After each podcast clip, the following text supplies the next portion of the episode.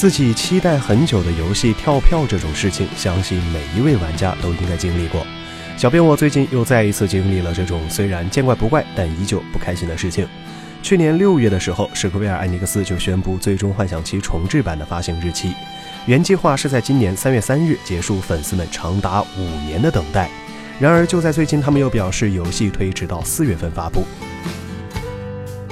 负责人表示：“我们做出这一艰难的决定，为的是有更多的时间来对游戏进行最终的润饰，以此保证为玩家提供绝佳的游戏体验。在这里，我代表整个团队向所有人道歉，麻烦各位再等一会儿。”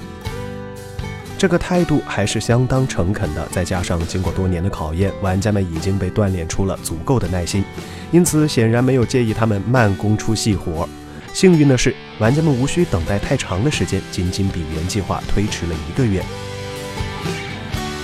最终幻想七》重置版是由史克威尔艾尼克斯基于经典的《最终幻想七》所进行的完全重置版。据悉，本次《最终幻想七》重置版开发团队将会采用当下最先进的图像技术，重置《最终幻想七》的游戏世界。开发团队将会对米德加尔地区重新进行新的设计，并且会再现《最终幻想七》中神罗大厦和魔光炉等地标建筑物。此外，官方还介绍到，本作不仅仅在画面的升级和战斗模式调整上做出了改变，还对原作中部分支线剧情进行了深度的拓展。